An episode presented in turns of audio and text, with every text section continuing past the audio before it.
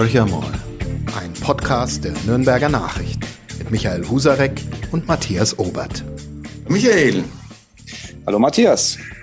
Ja, wir sind wieder mit unserem Podcast Horcher mal und nach wie vor beschäftigt uns relativ intensiv die bevorstehende Bundestagswahl und wir haben wieder einen Gast aus der Region und zwar ist es dieses Mal Tessa Ganserer, die als grünen Landtagsabgeordnete seit 2013 im Bayerischen Landtag sitzt und sicherlich ähm, deutschlandweit für Schlagzeilen gesorgt hat, als sie 2019 bekannt gegeben hat, dass sie ursprünglich eben Markus Ganserer, aber sie möchte künftig als Frau unter dem Namen Tessa Ganserer leben.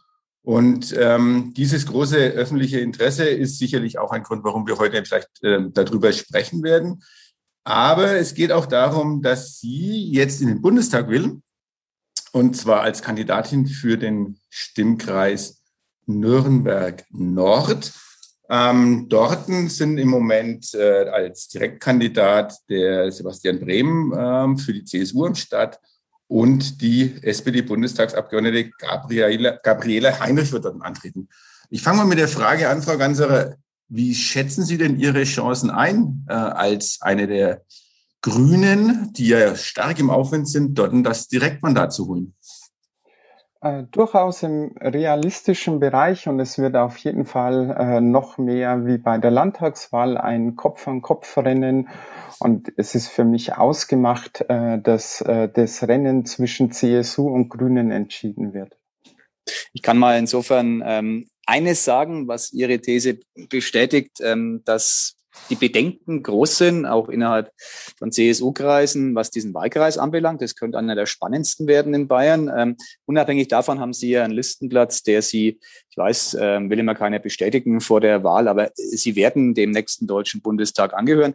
Das wage ich mal zu prophezeien. Ähm, jetzt haben Sie ja ähm, im Landtag im Grunde Politikfelder besetzt, die ähm, mit ihrer, mit ihrem Wandel von Markus zu Tessa Ganserer nichts zu tun hatten. Im Bundestag, wenn ich Sie recht verstehe, treten Sie ja ganz explizit auch an, um, ähm, um, um, um queere Interessen zu vertreten. Ist das so richtig?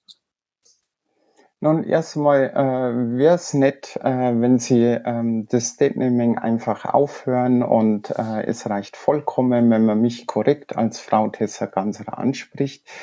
Ähm, nun, bei jeder Wahl ist es so, ähm, nachdem Politik äh, ein Mannschaftsspiel ist, ähm, dass ähm, wenn das Team neu zusammengesetzt wird, ähm, dann auch entschieden wird, ähm, wer auf äh, welchen Platz spielt äh, und wer ja, ähm, äh, in welcher Position spielt. Ähm, ich habe äh, für die Grünen im Bayerischen Landtag in der letzten Legislaturperiode die Verkehrspolitik machen dürfen.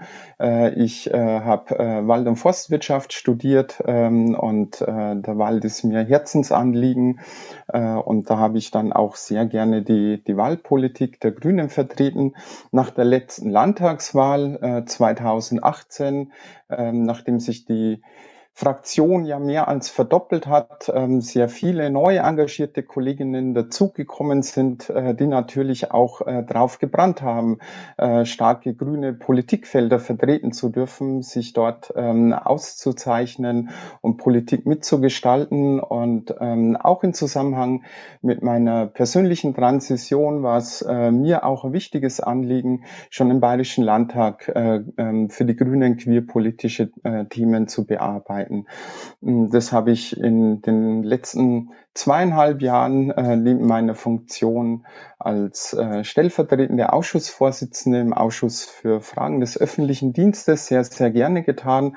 Und es war auch der Grund, ähm, warum ich mich entschieden habe, äh, in die Bundespolitik zu wechseln, weil ich ähm, durch meine persönliche Geschichte natürlich sehr, sehr viele Anfragen auch weit über Bayern hinaus bekommen habe und sehr, sehr viele Menschen ähm, ja mich gebeten haben, mich gefragt haben ähm, und äh, sich auch äh, von mir gewünscht haben, dass ich diese Themen auch bundespolitisch vertrete.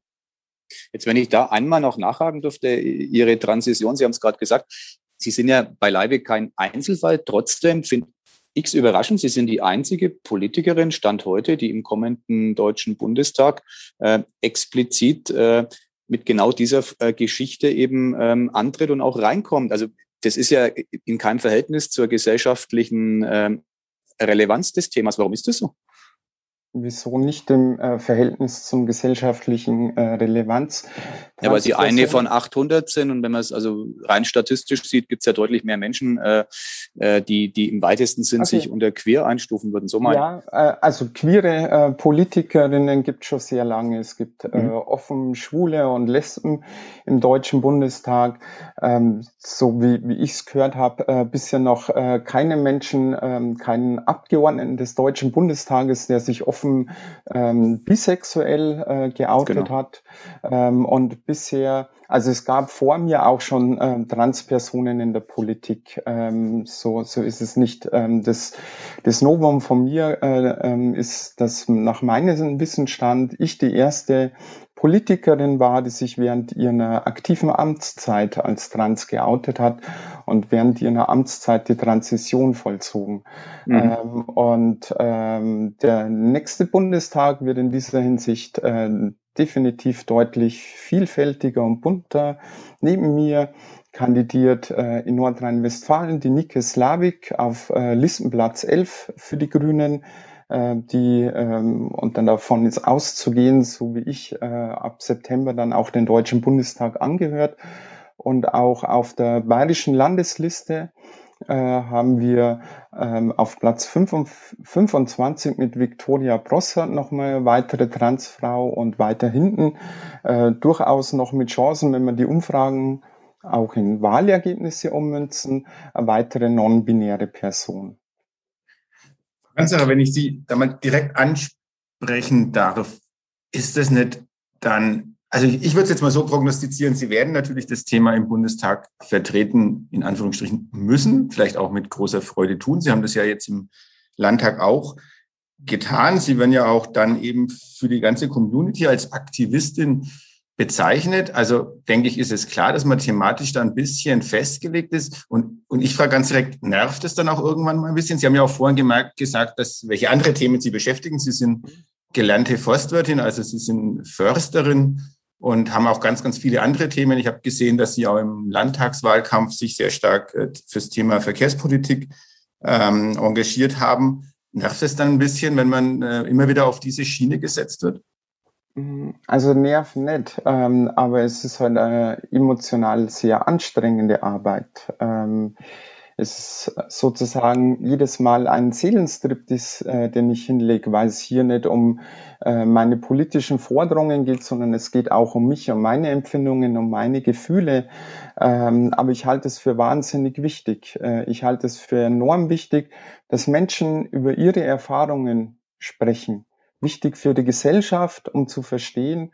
Und ich denke auch wichtig äh, für andere, um diese Menschen zu empowern, weil nicht alle die Kraft haben, über ihre Diskriminierungserfahrungen zu sprechen. Und es ist auch nicht die Aufgabe der Betroffenen alleine, auf diese Problemlagen hinzuwirken, sondern es ist eine gesamtgesellschaftliche Aufgabe, ähm, dagegen zu arbeiten, dass Menschen aufgrund gruppenbezogener Merkmale benachteiligt, ausgegrenzt oder gesellschaftlich abgewertet werden. Aber damit die Gesellschaft es verstehen kann, müssen Menschen auch öffentlich darüber berichten und reden. Ich bin da ganz bei Ihnen. Also ich, ich halte es auch für, für hochrelevant. Äh, jetzt, wenn Sie Ihre Erfahrungen mal Revue passieren lassen, die Sie seit gut zwei Jahren machen, ist die Gesellschaft schon so weit? Also ist eine Frage, die ist schwer zu beantworten. Ich weiß, aber ich, ich habe so den Eindruck, dass, äh, dass wir immer wieder, also gerade in der letzten, jüngsten Vergangenheit bei ganz verschiedensten Themen, nennen mal die Gender-Thematik in der, in der Sprache, äh, ja immer so einen Rückfall erleben, wo dann ähm, eine starke Frontstellung, äh, die, die sozusagen bewahren wollen, äh, gegen die, die ähm, die Normalität endlich als solche anerkennen wollen. Also wie, wie erleben Sie das? Das ist ja Ihr, Ihr Alltag im Grunde, Ihr politischer. Nun, die Gesellschaft ist ja keine homogene Masse. Es gibt verschiedene Strömungen und es gibt, äh, denke ich, so in, äh, in gesellschaftspolitischen äh, Themen auch immer Auf- und Abbewegungen. Ähm, mal geht's vorwärts und dann haben wir das Gefühl oder den Eindruck, ähm, dass, dass es auch einen gesellschaftlichen Backlash gibt. Ähm, ich äh, neben die Gesellschaft in weiten Teilen als äh, sehr offen und sehr tolerant war. Ähm, und äh, da glaube ich, ist die Gesellschaft als Ganzes ähm, in vielen Bereichen deutlich weiter als äh, die konservativen Parteien CDU und CSU. Äh, nichtsdestotrotz äh, gibt es natürlich auch in der Gesellschaft ähm, Menschen, nicht wenige, äh, die aus welchen Gründen auch immer einen, einen Hass an den Tag legen, ihren Hass und ihre Hetze verbreiten, ähm, diskriminieren, ähm, man, manche vielleicht sogar ähm, aus Unabsicht Verständlichkeit, aus fehlenden Informationen, fehlendem Wissen. Deswegen ist Aufklärung so wichtig. Ähm, aber ähm, es ist äh, nicht zu leugnen, dass es hier auch Teile in der Gesellschaft gibt, äh, die äh, offen queerfeindliche Einstellungen an den Tag legen. Und auch dagegen müssen wir als Gesellschaft vorgehen. Sie mich da kurz noch ein bisschen nachhaken. Also wir, Sie sagen, dass Sie eigentlich aus sehr, sehr, ein, eine sehr aufgeschlossene Gesellschaft erleben, aber auch die andere Seite. Jetzt geht es ja auch immer wieder um diese rechtliche Stellung äh, von queeren Menschen, von Menschen, die in dieser äh, LGBTIQ-Community leben oder ähm, äh, dazugehören das ist, glaube ich, für den Laien immer ein bisschen schwer zu verstehen. Ähm, was ist eigentlich das Problem? Es gibt eine ganze Reihe von Problemen. Ich glaube, es beginnt allein, wenn wir es mal bei Ihnen sich anschauen, damit mit der Namensänderung und was das für Folgen äh, in einem bayerischen Landtag hat. Es ist scheinbar nicht mal ganz, nicht, allein das ist nicht ganz einfach zu sagen, dass man äh, von, ähm, ist ja nicht bloß die Namensänderung, dass man jetzt als Frau lebt und ähm, dann bedeutet es für eine Verwaltung in einem bayerischen Landtag schon mal ziemliche Handstände, was ich mitbekommen habe. Aber es gibt ja noch ganz, ganz andere rechtliche Probleme, die Sie, glaube ich, auch ansprechen wollen und wo Sie auch Änderungen herbeiführen wollen. Vielleicht können Sie ein paar Beispiele nennen, ähm, mit welchen Problemen äh, das noch behaftet ist und wo in Deutschland Nachholbedarf besteht. Also ich würde ähm, äh, hier gerne äh, so ein bisschen aufteilen, einmal die gesellschaftlichen Probleme und dann ähm, auf die rechtlichen äh, eingehen. Die Diskriminierungserfahrungen, die Menschen aufgrund ihrer sexuellen Orientierung oder geschlechtliche Zugehörigkeit machen, ziehen sich wie ein roter Faden durch alle Lebensbereiche. Es geht los in der Schule, dass Jugendliche äh, in der Pubertät, äh, wenn sie merken, ähm, wie sie empfinden, wie sie lieben, ähm, verspottet werden, in der Schule nicht ernst genommen ähm, oder im Elternhaus Ablehnung erfahren. Ähm, das geht weiter im Berufsleben. Sind nach wie vor 30, 40 Prozent ähm, der queeren Menschen, die in der Arbeit nicht offen über ihre Sexualität reden. Und da meine ich nicht über das, was am Wochenende im Bett los war, im Schlafzimmer. Darum geht's gar nicht.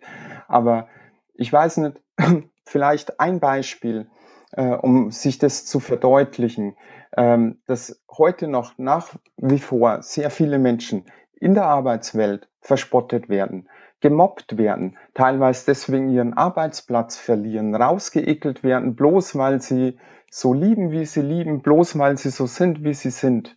Das sind massive Diskriminierungserfahrungen, das sind massive Verstöße gegen das allgemeine Gleichstellungsgesetz und es sind nicht wenige dieser Vorfälle auch strafrechtlich relevant. Und deswegen sprechen viele Menschen nicht ohne Grund nicht offen über ihre Sexualität aus Angst, aus Angst vor diesen Diskriminierungserfahrungen. Und es macht was mit Menschen. Nicht nur die Diskriminierungserfahrungen. Wir haben eine Umfrage in Bayern gestartet äh, zum queeren Leben in Bayern. Da haben 50 Prozent der queeren Menschen angegeben, in den letzten drei Jahren in wenigstens einem, mindestens einen Lebensbereich Diskriminierungserfahrungen erlebt zu haben. Und 20 Prozent von denen haben angegeben, dass sie deswegen psychisch krank geworden sind. Aber nur zwei Prozent haben Hilfsangebote in Anspruch genommen. Und jetzt muss man sich einmal vorstellen, dass man aus Angst vor Diskriminierung und Benachteiligung nicht darüber reden kann, wie es mit einem geht. Es ist eine Selbstverständlichkeit, dass wenn ich mich frisch verliebt habe, das auch mir den Menschen am Arbeitsplatz ansehen und dass ich dann natürlich total euphorisch und glücklich darüber berichte. Und ich sehe es doch meinen Kolleginnen und Kollegen an, wenn es ihnen nicht gut geht, wenn sie etwas bedrückt, wenn zum Beispiel die Beziehung in Brüche gegangen ist. Dann wird da auch selbstverständlich über sowas geredet. Oder über den Hochzeitstag oder äh, den Jahrestag der Beziehung, über den man gesprochen hat. Und queere Menschen können über solche Selbstverständlichkeiten nicht einfach reden, wenn sie nicht geoutet sind. Und das macht was mit Menschen. Solche Ängste und Diskriminierungserfahrungen machen psychisch krank und es ist leider immer noch Alltag. Und ich glaube, das ist einfach wichtig zum Verstehen, dass es hier nicht nur um rechtliche Gleichstellung geht, sondern wirklich um Akzeptanz. Und äh, rechtliche Gleichstellung, glaube ich, ist die Grundlage. Also solange es äh, rechtliche Benachteiligung gibt, glauben vielleicht manche, dass man Menschen aufgrund ihrer sexuellen Orientierung oder geschlechtliche Zugehörigkeit auch noch anders bewerten kann. Und ich finde es ein Skandal, finde es ein Skandal, dass nach wie vor verheiratete lesbische Paare ihr eigenes Kind adoptieren müssen. Also es ist mittlerweile die Ehe für alle geöffnet. Frauen dürfen heiraten. Und wenn eine der beiden Mütter ein Kind gebiert, dann muss die Partnerin, die Ehefrau, das gemeinsame Kind adoptieren. Und das heißt in diesem Adoptionsverfahren, also nicht nur, dass es demütigend ist, dass der Hausbesuch gemacht wird, dass sie ihre finanzielle Einkommenssituation offenlegen müssen, sondern dass in der Zeit, wo dieses Adoptionsverfahren läuft, auch keine rechtlichen Möglichkeiten haben, für das Kind schützend tätig zu werden. Das finde ich diskriminierend. Und ich finde es eigentlich ein Armutszeugnis, dass die Große Koalition in den letzten Jahren nicht bereit war, diese rechtliche Benachteiligung zu beseitigen, nachdem man ja die Ehe für alle geöffnet hat, war eigentlich klar, dass man auch diese Benachteiligungen endlich abschaffen muss. Nein, die Betroffenen müssen einmal wieder ihre Grundrechte vor Gericht erstreiten bis hinauf zum Bundesverfassungsgericht. Oder eben die Benachteiligung ähm, äh, von Transpersonen, die heute noch ein entwürdigendes Verfahren äh, über sich ergehen lassen müssen, damit die amtlichen Dokumente geändert werden. Hm. Ich müsste, Aber, bitte. Wenn, wenn, wenn das nur zu Ende führen darf, ja, ja. ich müsste, damit dieser Staat mich als die Frau akzeptiert, die ich jetzt fast drei Jahre jeden Tag stehe, müsste ich vor einen Richter treten. Ich müsste einen ausführlichen Trans-Lebenslauf niederschreiben. Ich müsste zwei psychologische Gutachten über mich ergehen lassen, die ich dann auch noch selbst bezahlen müsste, damit dann ein Richter entscheiden darf, ob ich die Frau bin, die ich bin. Und das finde ich einfach entwürdigend. Und es ist nicht nur mein persönliches Empfinden, sondern das sieht auch der Europarat so. Der hat 2015 die Mitgliedstaaten aufgefordert, dass sie einfache, unbürokratische und auf den Selbstbestimmungsrecht der Menschen beruhende Verfahren einführen. Deutschland ist hier bisher immer noch nicht tätig geworden. Was Sie hier, wie ich finde, sehr, sehr anschaulich und, und äh, ja auch authentisch schildern, ist ja durch große gesellschaftliche Akteure ähm, im Grunde noch zementiert. Ich nenne jetzt mal die, die katholische Kirche, wenn man sich deren Verhalten anguckt, äh, gegenüber ähm, an und Abführungszeichen jetzt äh, dem ja für viele andere schon seit langem Normalfall einer homosexuellen Beziehung, äh, dann kann man sich ja nur die Augen reiben. Also sind es Rückzugsgefechte, wenn Sie sowas beobachten? Wir haben das gerade sehr aktuell in Deutschland, geht es um die Segnung von, von gleichgeschlechtlichen Paaren beispielsweise. Ähm, wie stehen Sie solchen ähm, Haltungen gegenüber? Das ist ja sozusagen Steinzeit. Also da, da, da sind ja noch Welten dazwischen, bis eine Akzeptanz zu erwarten ist. Oder glauben Sie, dass das irgendwann dann doch schneller geht, auch bei solchen Akteuren wie der katholischen Kirche? Äh, die katholische Kirche ist äh, wie die Gesellschaft äh, kein monolithischer Block. Ähm, es gibt die Position des Vatikans, aber sehr, sehr viele kirchliche Vertreter, Sie haben es gerade angesprochen, die führen gerade heute ähm, die Segnung von gleichgeschlechtlichen genau. Paaren ab, weil sie eben einfach wirklich an ähm, nicht nur die Menschenwürde glauben, sondern eben auch äh, ähm, daran, ähm, dass äh, wenn man so will, ich gehöre keiner Kirche an, aber Gott eben alle Menschen liebt und äh, vor Gott auch alle Menschen gleich sind. Und hier sehe ich durchaus ähm, ähm, Aufbruchstimmung. Die evangelische Kirche ist da viel weiter. Ähm, nicht nur, dass sie äh, gleichgeschlechtliche Paare seit Jahren segnen, sondern dass es äh, mittlerweile einige ähm, Trans-Pfarrer äh, und Pfarrerinnen in der evangelischen Kirche gibt, dass es da klare Positionspapiere gibt hin zur Öffnung, dass es auch ähm, ja, ähm, in, innerhalb der Kirchengemeinde auch ähm, gläubige ähm, queere Menschen gibt, die sich vernetzen und die hier auch für Aufklärung innerhalb der Kirche sorgen.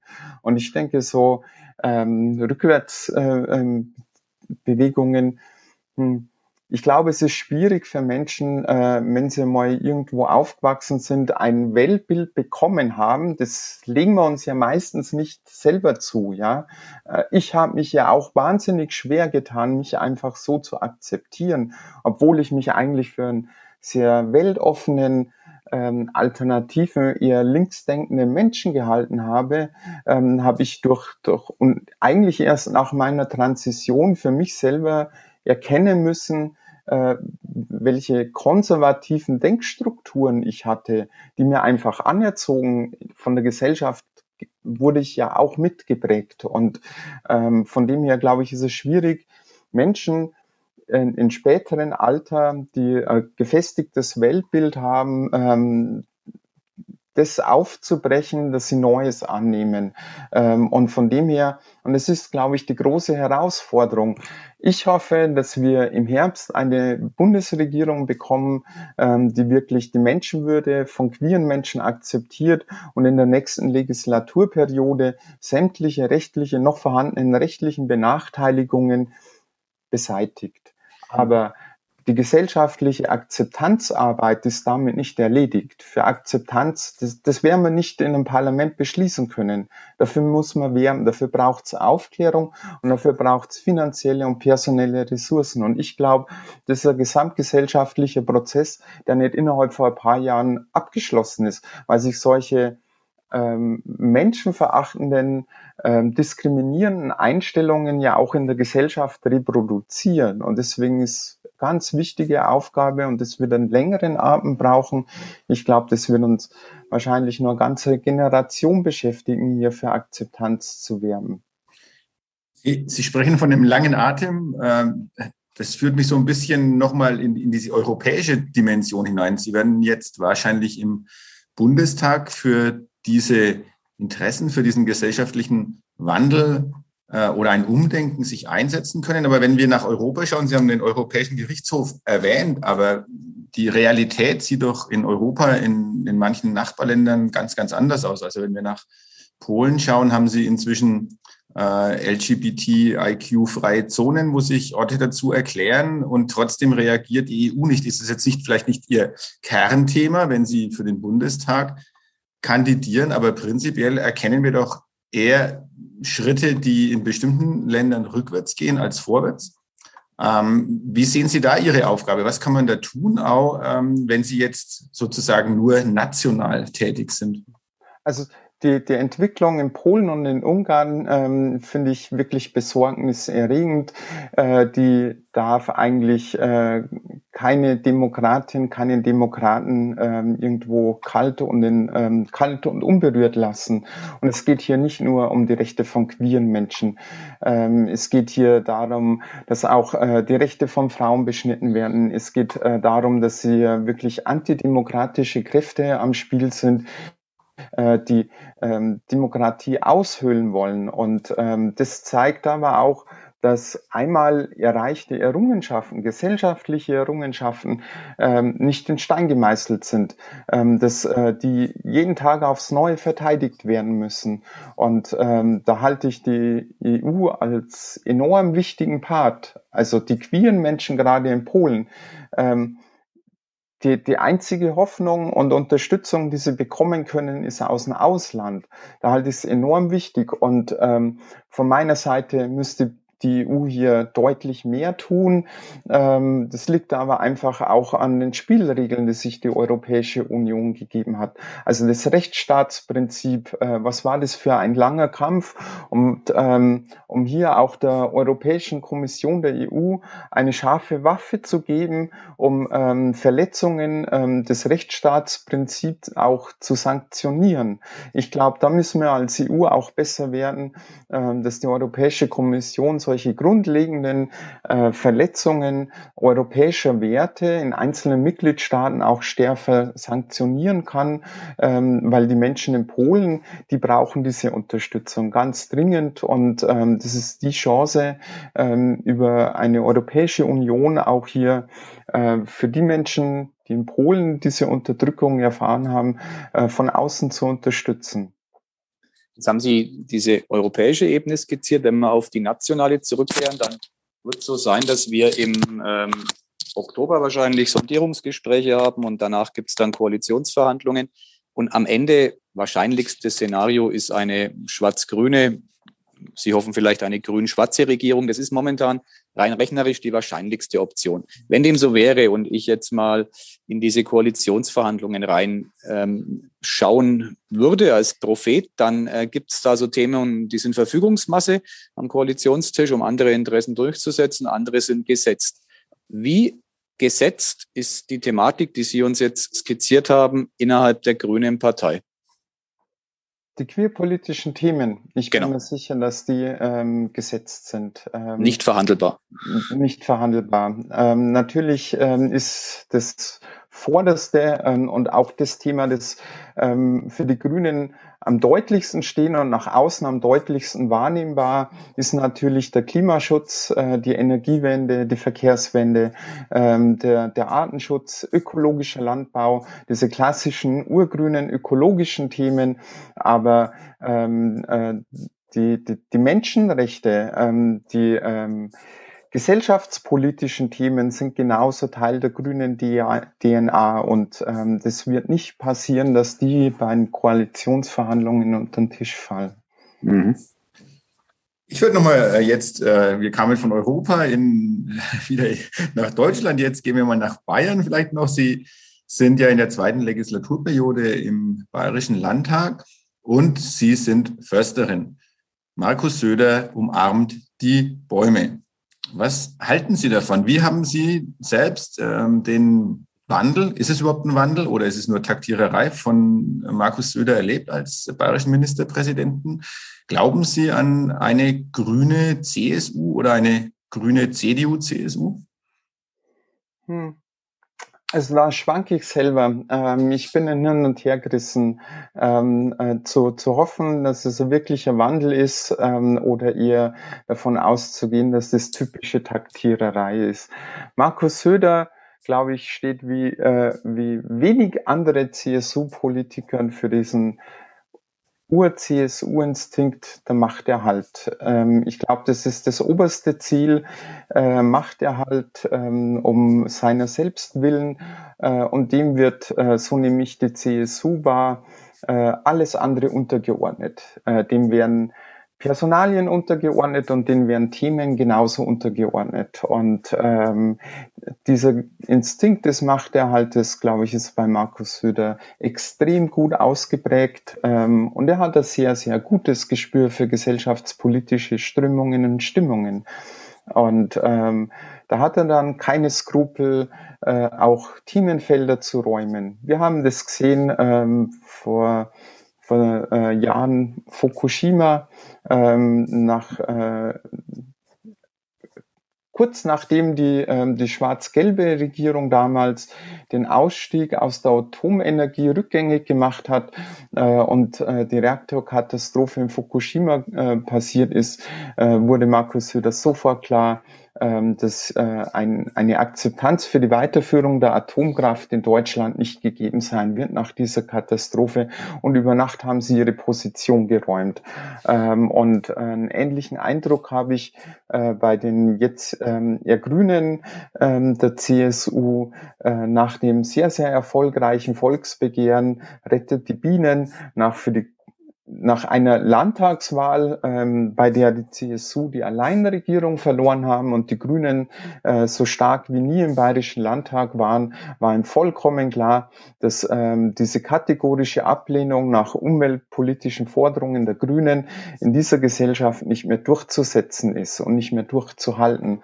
Und ähm, plötzlich über Nacht ähm, wurde Markus Söder zum Baumumarmer und da bin ich sehr hin und her gerissen. Ähm, ich sehe es erst einmal mit einer ähm, Genugtuung ähm, zu erkennen, dass wir Grünen in Bayern dieses Land auch aus der Opposition heraus ähm, eben mitgestalten können, indem wir unsere Themen mehrheitsfähig gemacht haben.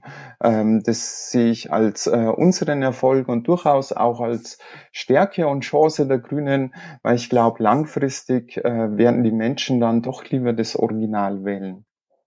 Wenn ich Sie nochmal zu einem landespolitischen Aspekt, der auch bundespolitische Weiterungen hat, befragen durfte. Wir erleben gerade ähm, im Grunde einen Monate der Affären. Und äh, diese Affären um Politiker spielen sich im Prinzip ähm, ausschließlich innerhalb der Unionsreihen ab. Maskenaffären.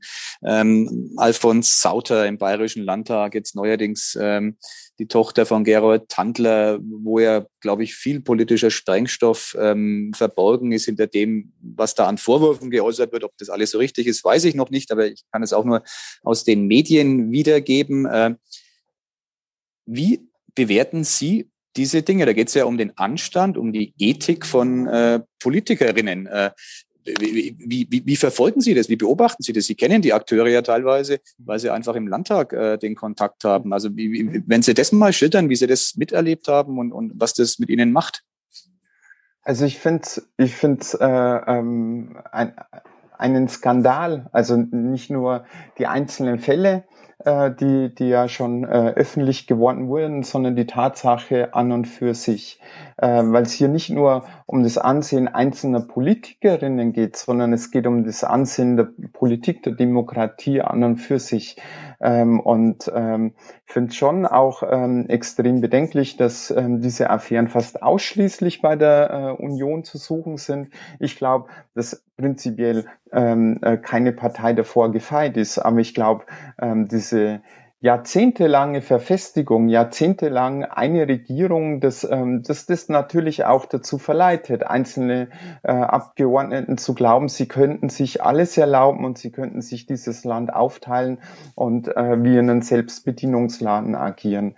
Ähm, und ähm, ich finde ich find's, ich find's traurig, wirklich traurig, ähm, dass die CSU auch hier erst einmal massive Skandale benötigt, äh, um hier den Saustall auszuräumen äh, und ähm, entsprechende Antikorruptionsgesetze ähm, zu schaffen. Das war längst überfällig. Das war ein Thema, das wir Grünen seit Jahren immer wieder angebracht haben und die ähm, wirklich an die Forderungen an der CSU abgeprallt sind. Und ähm, ich glaube, dass das ähm, auch also es, ich glaube, dass es für die CSU überlebensnotwendig war, hier jetzt sofort und entschlossen zu, ähm, zu agieren. Aber ich glaube, dass da für die CSU ein wirklich dauerhafter, nachhaltiger Schaden entstanden ist. Und ich bin mir sicher, die Menschen werden das äh, im Herbst noch nicht vergessen haben und sehr wahrscheinlich auch nicht bei der nächsten Landtagswahl in Bayern.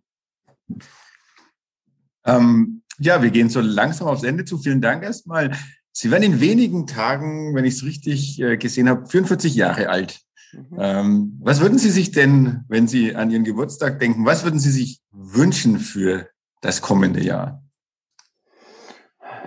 Für das kommende Jahr ähm, würde ich mir wünschen, ähm, dass wir in der Politik und in der Gesellschaft ähm, einfach äh, die traurigen letzten sechs, sieben Jahre endlich überwinden. Ich finde, äh, gesamtgesellschaftlich hat sich hier ein, ein Ton eingeschlichen, ähm, der, der mich äh, wirklich bedenklich macht. Ähm, diese Verrohung der Sitten der Umgangssprache, nicht nur in den sozialen Medien, sondern das hat auch Auswirkungen. Das greift über, ähm, dass hier Menschen wirklich zur Tat Tat streiten, äh, äh, PolitikerInnen, selbst Lokalpolitikerinnen, BürgermeisterInnen Drohbriefe mit, äh, mit scharfer Munition schicken, das ist besorgniserregend. Das vergiftet unsere Gesellschaft, ähm, das schwächt uns aber auch. Ich würde mir wünschen, dass wir als Gesellschaft erkennen, dass Vielfalt eine Chance ist dass wir Menschen einfach so akzeptieren, wie sie sind und wirklich diese Chance sehen, dass uns Vielfalt bereichert und dass wir trotz unserer Verschiedenheit zusammenhalten.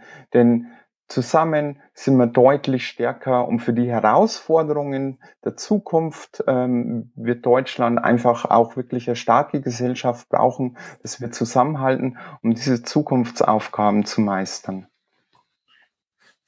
Das wäre jetzt schon fast das perfekte Schlusswort. Vielen Dank dafür. Aber ähm, bei uns geht's nicht so einfach zu Ende sozusagen. Sie müssen sich auch noch zu einem weiteren Thema äußern, von dem wir jetzt auch sehr gespannt sind, ob Sie das überhaupt interessiert. Ähm, der erste FC Nürnberg. Äh, Sie kommen ja aus äh, Zwiesel und wir wissen auch, dass äh, wir in diesen Regionen eine große Fanbase für den ersten FC Nürnberg haben. Jetzt sind Sie ja ähm, in Nürnberg beheimatet.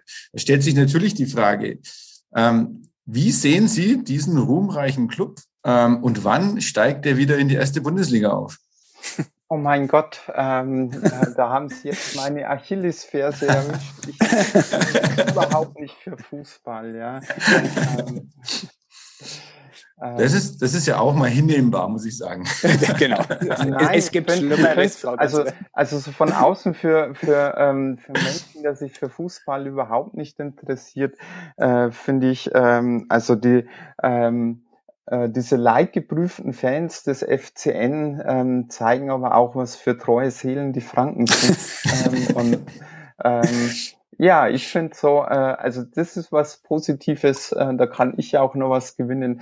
Das könnten wir uns als Gesellschaft da, davon, äh, denke ich, eine Scheibe abschneiden und ähm, hm, die Prognose für die Zukunft schwierig oder äh, äh, Vorhersagen, vor allem wenn es die Zukunft betrifft. Also, also wieder aufsteigen.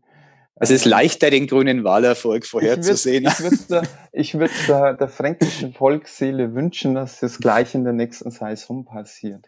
Ja, das ist doch schön. Und was, ich, was ich schön drauf. fand, was ich sehr schön fand, Frau Ganserer, ist, dass die Leidensfähigkeit der Clubfans vielleicht sogar uns gesamtgesellschaftlich helfen kann. So habe ich es noch nie gesehen, aber insofern tue ich ja, auch was Gutes. zusammenstehen, äh, die Hoffnung genau. nicht aufzugeben äh, und sich seiner Sache, seinem Club treu zu bleiben. Ja. Ich finde, das ist eine sehr, sehr positive Auszeichnung. Ähm, das stimmt, ja. Das, ähm, äh, das gibt ja, mir Kraft, die nächsten denke, Monate als, zu als überstehen. Gesellschaft, ja, also ich, ich denke, das ist auch das, was wir ähm, als Gesellschaft brauchen, auch die nächsten Monate äh, zur Pandemiebewältigung nochmal zusammenstehen. Hm. Also ich leide ja auch, ja. Äh, wie gern würde ich einmal Menschen wieder umarmen? Wie gern würde ich vor dem Publikum sprechen und nicht nur vor der Mattscheibe? Ja, ähm, da.